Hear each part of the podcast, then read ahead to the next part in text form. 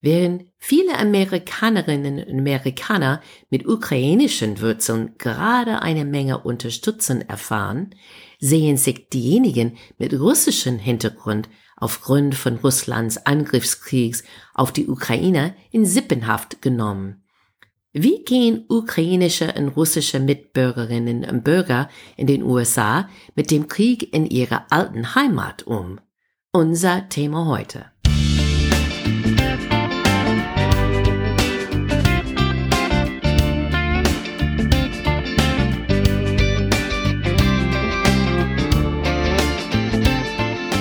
Hey guys, welcome to Amerika übersetzt. Ein Blick über den Teich von zwei Amerikanerinnen. I'm Wendy Brown. And I'm Jennifer Bourguignon. Hallo und willkommen zu einer neuen Folge von Amerika übersetzt. Heute ist Dienstag, die 15. März. Also wir machen das ein bisschen heute, ein bisschen kurz und knackig, wie man sagt, äh, weil ich bin im Moment unterwegs mit meiner Familie. Es gibt äh, Ferienzeit in Hamburg.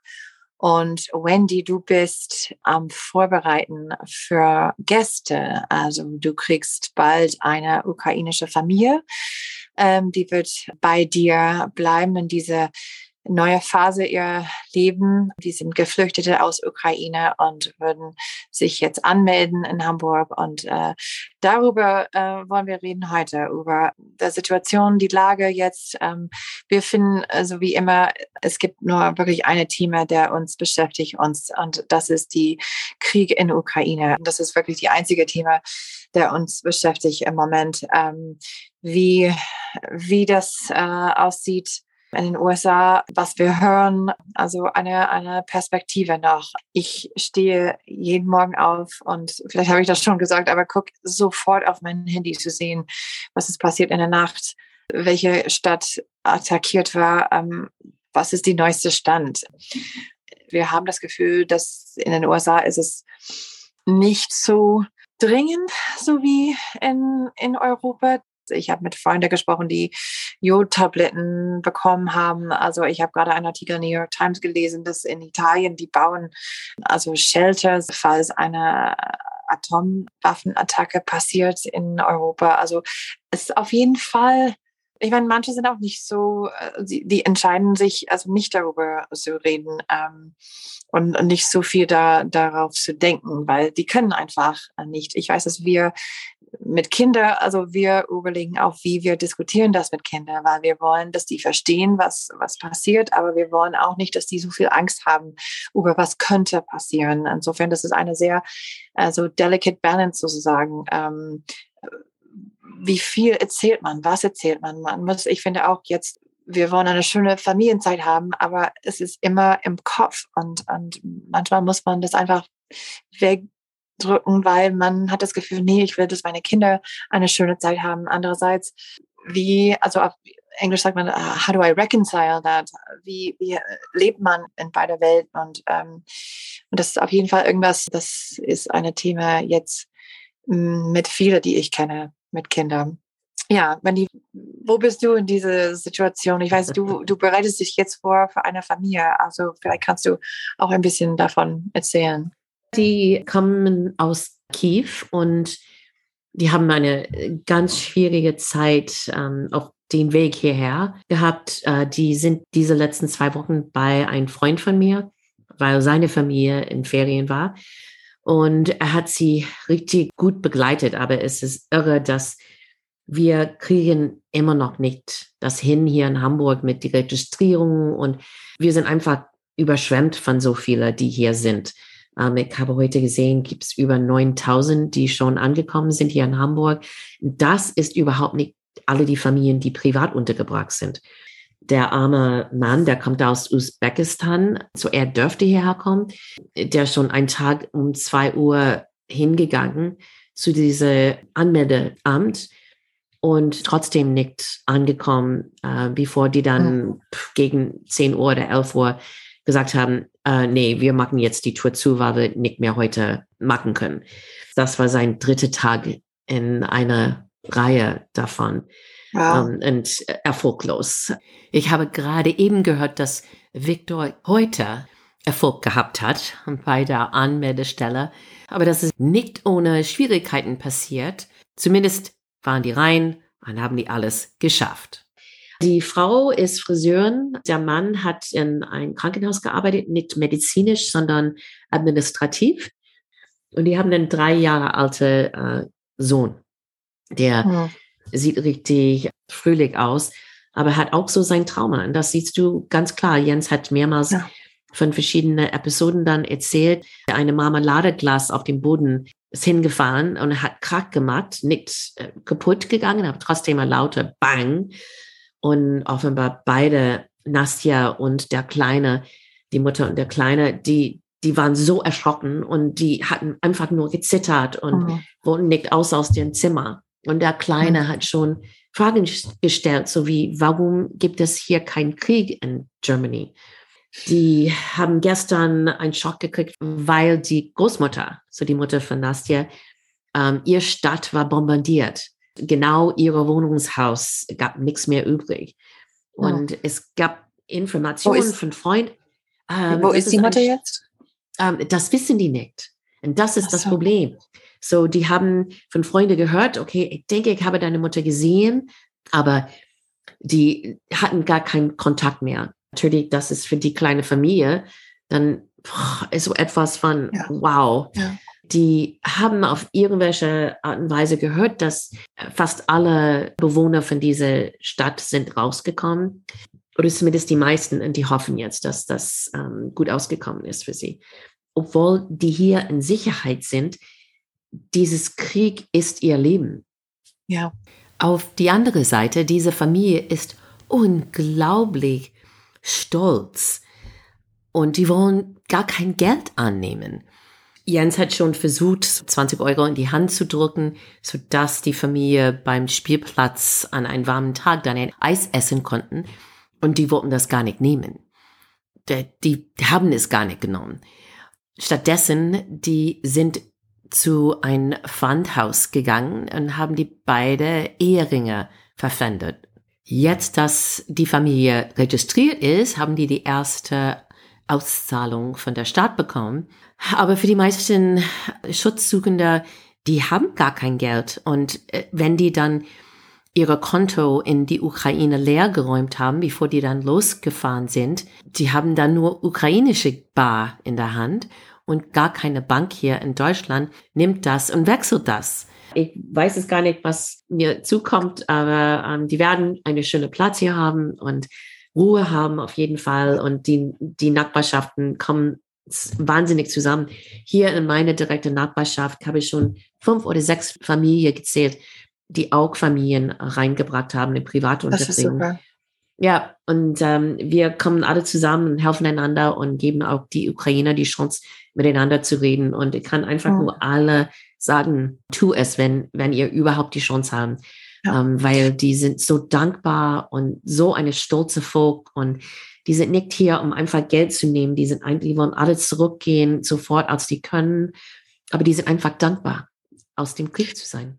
Ich habe auch angemeldet und hoffe, dass wir können auch einer ähm, Familie helfen, wenn wir zurück sind. Ich finde das ganz toll, dass deine Nachbarschaft kommt zusammen, äh, dass die dann würden eine, eine kleine Community da haben. Also ich weiß es, ich war letzte Woche auf der Weg von äh, Berlin zurück nach Hamburg und habe dann zufällig, ähm, eine Frau hat mich gefragt, also wegen der Zug und wo fährt das hin und weil ausnahmsweise ist es nur nach Bergedorf gefahren und statt der Hauptbahnhof und sie hat mich äh, gebeten, die, diese Familie, eine vierköpfige Familie, ähm, Vater, Mutter, zwei Kinder, zu helfen, nach Hamburg zu fahren und uns Bescheid zu sagen, ähm, wenn wir in die Hamburger Hauptbahnhof ankommen. Und ähm, ich habe dann gesagt, ja klar, helfe ich. Ähm, Gibt es jemanden, der, der wartet auf diese Familie am, am Gleis oder und sie hat gefragt, nein. Also dann, also warum fahren die nach Hamburg? Also wissen sie, wo sie hin soll? Also nein, die haben nur gehört, dass in Berlin, also ist ziemlich voll oder viele Leute fahren dahin, es ist besser dann nach Hamburg zu fahren. Und das war ihr erste Mal in äh, Deutschland. Die hatten keine Ahnung von, wo die hingehen soll oder wo die übernachten würde.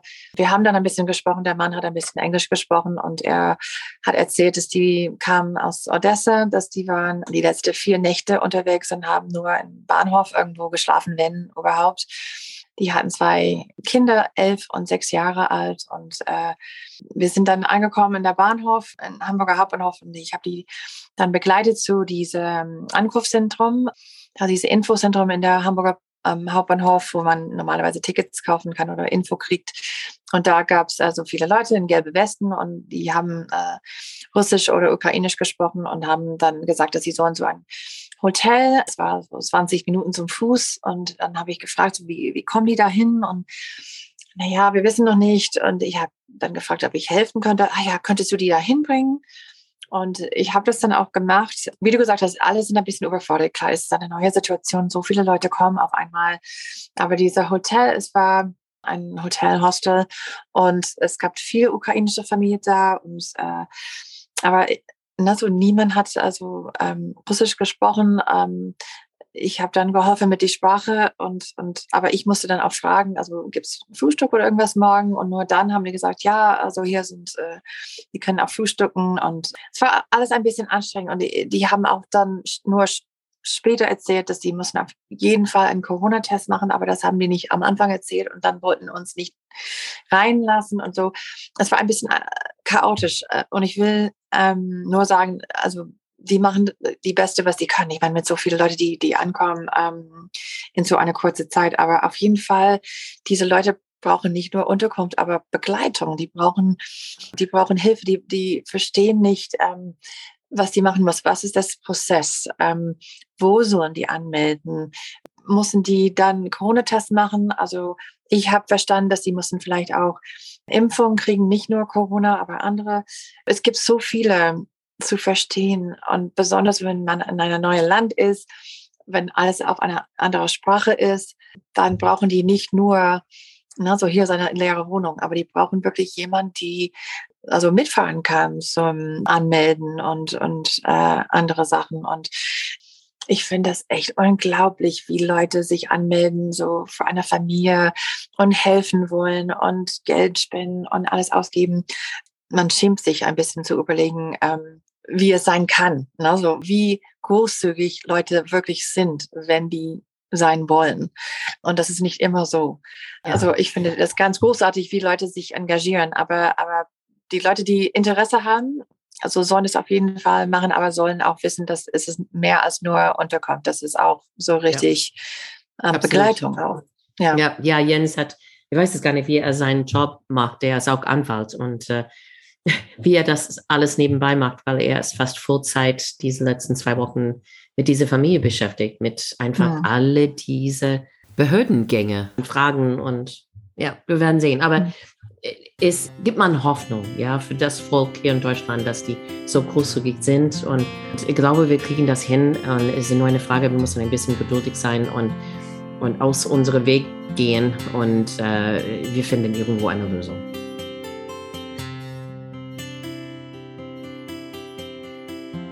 Aber es bedeutet auch, dass Sachen in den USA noch laufen. Ukraine ist natürlich Nummer eins auf jeder Zeitung und in jeder Nachrichten. Äh, die Amerikaner haben echt Interesse. Ja, würde ich sagen, am meisten, die haben Sorge, dass das Ölpreis steigen wird, ähm, wo die nicht mehr für Gas bezahlen können. Es ist einfach eine Perspektive, dass die haben. Ich habe in, einen, ähm, in einer Reportage gehört, dass für die durchschnittliche Amerikaner das würde bedeuten ungefähr 400 Dollar mehr im Jahr. Natürlich gibt es Leute, die dann viel mehr brauchen. Und für den ist es eine wahnsinnig große ähm, Herausforderung. Und besonders für Geschäfte zum Beispiel, wo ähm, die viel fahren muss, dann es macht einen riesigen Unterschied in deren Kosten. Aber für die stinknormale Amerikaner, das können die schon verkraften. Wo ich ganz stolz war, ist, dass so viele von den großen amerikanischen Konzerne, die haben tatsächlich ihr Geschäft in Russland äh, stillgelegt. McDonald's hat 847 Restaurants in Russland. Die haben alle zugemacht. Starbucks hat 130, die sind alle zu. Coca-Cola und Pepsi haben beide aufgehört, dort dann ihre Getränke zu herstellen und zu liefern.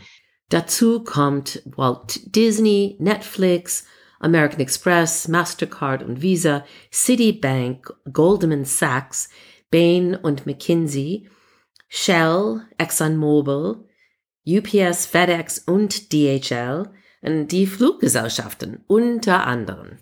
Ja, also ich bin mehr skeptisch, wie so, wenn der, der Rubel so niedrig ist, wie können McDonalds dann leisten? Vielleicht deswegen, skeptisch. Wendy, es gab auch andere ähm, Firmen, die haben auch andere Initiativen. Wir haben letzte Woche über Airbnb gesprochen, ne? so dass man könnte ein Zimmer oder Wohnung in Kiew oder irgendwo in Ukraine mieten, obwohl man also nicht dahin gehen würde, aber einfach das war eine Art äh, Weg, ähm, Geld direkt an Ukraine zu schicken. Weißt du, wie das gelaufen ist? Ja, erstaunlich gut, ähm, weil das ist eigentlich das beste Weg, Geld direkt in die Ukraine zu liefern. Und innerhalb von zwei Tagen, letzte Woche, rund 1,7 Millionen Euro ist nach die Ukraine gegangen, weil Leute wie wir haben ähm, 61.000 Übernachtungen in der Ukraine gebucht. Wow, das ist echt ja cool und kreativ. Ähm, Sehr effizient, oder? Mhm. Ja. Und ähm, du hast auch etwas gesagt über den Militäreinsatz von die ukrainische, amerikanische Leute. Ja, ich habe auch gerade was einen Artikel gelesen über die ganze ähm, Ukrainian Americans, Ukraine Amerikaner, die haben entschieden, zurück nach Ukraine zu gehen ähm, und zu helfen oder zu kämpfen.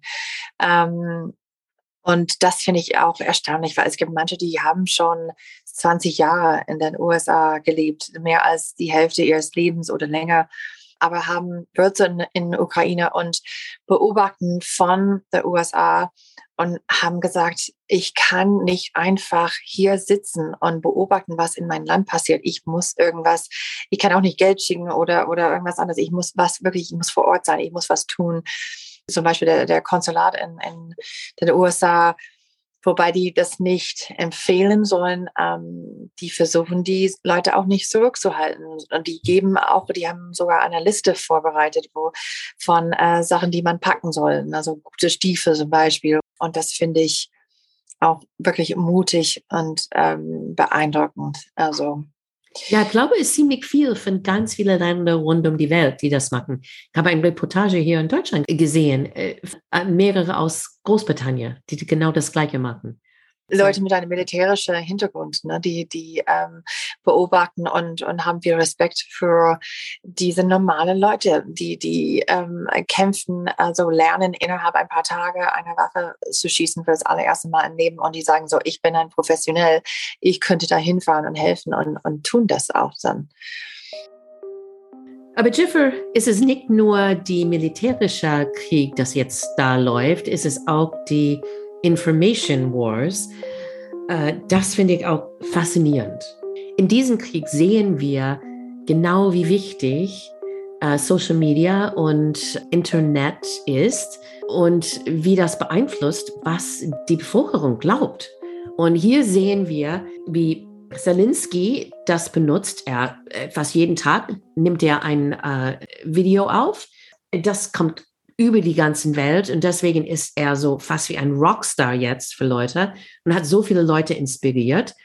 Und dann auf die andere Seite, Putin hat komplett Kontrolle über seine Medienwelt, außer Telegram. Telegram ist so wie ein WhatsApp-App, äh, das original von Russen entwickelt war. Aber es ist jetzt den Weg, dass ähm, Leute in Russland und auch in die Ukraine ihre Informationen bekommen. Ich habe heute gehört, dass New York Times hat auch einen eigenen Channel auf Telegram jetzt ins Leben gebracht, weil die sagen, wir versuchen jetzt die Wahrheit in Russland irgendwie zu verbreiten. Und das ist das einzige Chance, das zu tun, ist über diese Telegram-Kanäle. Ich habe gehört, dass zum Beispiel Familien, die teils in Russland wohnen, teils in die Ukraine wohnen, wenn die versuchen miteinander zu reden, die finden überhaupt kein Platz dazwischen. Der Vater in Russland sagt, es gibt keinen Krieg jetzt. Wovon redest du? Und der Sohn war dann in die Ukraine und hat bewundert, warum ruft mein Vater nicht an? er muss schon wissen, dass ich mitten in einem Krieg bin. Und als er dann seinen Vater angerufen hat, sagte er, da gibt es keinen Krieg. Und dann andere Geschichten, wo die Russen sehen Fotos zum Beispiel ähm, von einem Krieg. Und jemand zeigt ihnen, sagen, was meinst du davon? Und die sagen, das ist alles Fake News. Ja, das ist, das findet gar nicht jetzt statt. Und anderen, die sagen, das sind die Ukraine, die wollten immer Russland anfechten. Und dann das größte Geschichte, was überall jetzt ist, ist, dass die Ukraine sind die Neonazis. Und es ist Russland, die versucht, die russische Landesleute in die Ukraine zu befreien von die Zangen von den Neonazis. Und das ist überall in Russland. Ja, das hat Putin auch schon gesagt. Das war der Grund, warum er wollte diese Special Operation in Ukraine machen, also weil äh, wegen die, die Nazifizierung, wie er gesagt hat. Und äh, was ich nicht immer noch nicht verstehe, also wie er Zelensky, äh, selbst eine äh, Jüde, ähm, die äh, hat äh, Familie in der, in der Zweiten Weltkrieg, wie die dann sagen kann, dass sie wollen ihm rausholen und das, das Land denazifizieren. Aber ein Beispiel für wie weit die russische Medien gegangen ist oder russische Regierung gegangen ist mit ihren Medien. Ich habe gehört, dass die russische Regierungsbehörde hat eine zwölfseitige Dokument verteilt an alle die Medienleute, die jetzt unter die Kontrolle von der Regierung sind und hat die dann erklärt, hier ist die Zitat, es ist wichtig, so viele Fragmente wie möglich von Sendungen des beliebten Fox News Moderators Tucker Carlson zu verwenden. Der kritisiert scharf die Aktionen der Vereinigten Staaten und der NATO, ihre negative Rolle bei der Entfesselung des Konflikts in der Ukraine und das trotzig provokative Verhalten der Führung der westlichen Länder in der NATO gegenüber der Russischen Föderation und gegenüber Präsident Putin persönlich. I mean, wie weit ist das denn, Jiffer, dass die russische Medien, dass die dann sagen, nimm mal diese Clips von Fox News, Tucker Carlson, mhm. um deinen Punkt zu machen. Und das ist echt, das ist echt so gefährlich auch, weil ich habe auch, ähm, Tucker Carlson hat auch einen Bericht gemacht über irgendwas, das kommt von der russischen Medien, wo die haben gesagt, dass der USA produziert Biowaffen in Laboratories, Labs in Ukraine.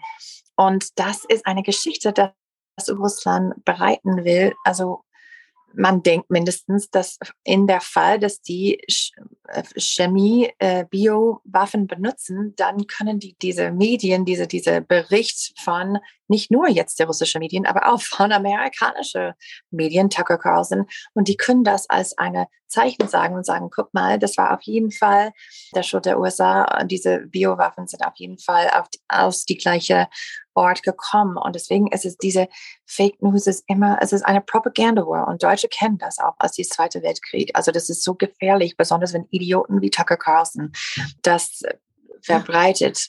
Das ist, es gibt so viele Fake News, auch vielleicht eine, eine Trump Legacy, aber auch von Leuten, auch andere Missverständnisse, ne? ähm, wegen zum Beispiel auf der anderen Seite. Ich habe ähm, eine gute Freundin von mir ist äh, jetzt in äh, San Diego und ähm, ist, schreibt äh, ein Buch und macht Recherche jetzt und war in einem Restaurant, das ziemlich bekannt ist in San Diego, das heißt die Pushkin Russian Restaurant. Und die haben in die letzte Zeit so viel Mordbedrohungen, die haben Anruf bekommen, die haben, die sind geschimpft, die Leute gehen da rein und schimpfen oder boykottieren. Und die haben gesagt, hey Leute, so heißt unser Restaurant, aber wir kommen eigentlich aus der Ukraine und Armenien und andere Länder, aber es gibt kein äh, russische Besitzer hier und mussten das erzählen. Und deswegen haben die gesagt, äh, einerseits danke für die Unterstützung.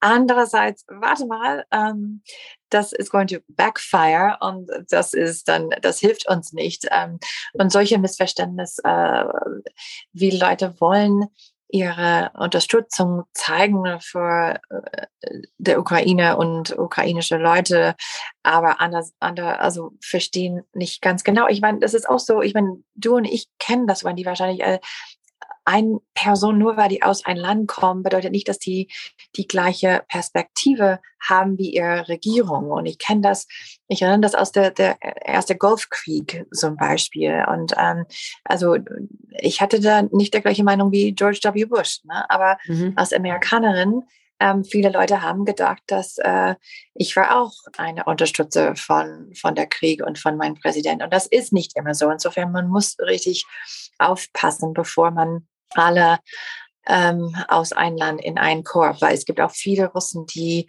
haben auch ihr Land verlassen wegen dieser Krieg, weil die haben auch sehen kein, keine Zukunft. Und viele Russen, die sind auf äh, keinen Fall hinter dieser Krieg und sind auf die Straße und protestieren. Also man kann nicht immer alles zusammen in einen Korb tun. noch eine lustige, dieses Mal lustige Missverständnis ist also in derselbe so Food-Geschichte, so wie der Restaurant in äh, San Diego. Ähm, ich habe auch gelesen, dass äh, in Kanada mussten äh, manche Restaurants ihre Essen auch verteidigen. Die haben eine Gericht, das heißt Poutine. Vielleicht manche Leute kennen das. Ich liebe Poutine. Es ist so Pommes mit Käse und so eine, eine Gravy, eine Soße drauf. Und das ist total lecker. Das heißt Poutine. Und ähm, aber viele Leute haben gedacht, das war eine russische Gericht oder hat irgendwas mit Putin zu tun, weil es ist Putin, nicht Putin, aber egal. Aber ein paar ähm, haben dann mussten sich verteidigen und sagen, das ist kein, das, wir haben das nicht nach Putin genannt. Das, das, hat nichts mit Putin zu tun. Es heißt nur so. Also bitte. Disclaimer, ja. Also Disclaimer ja, genau. taped on the menu. genau. oh God. All right. Well, Jiffer, ich glaube dann on this note das war's für heute.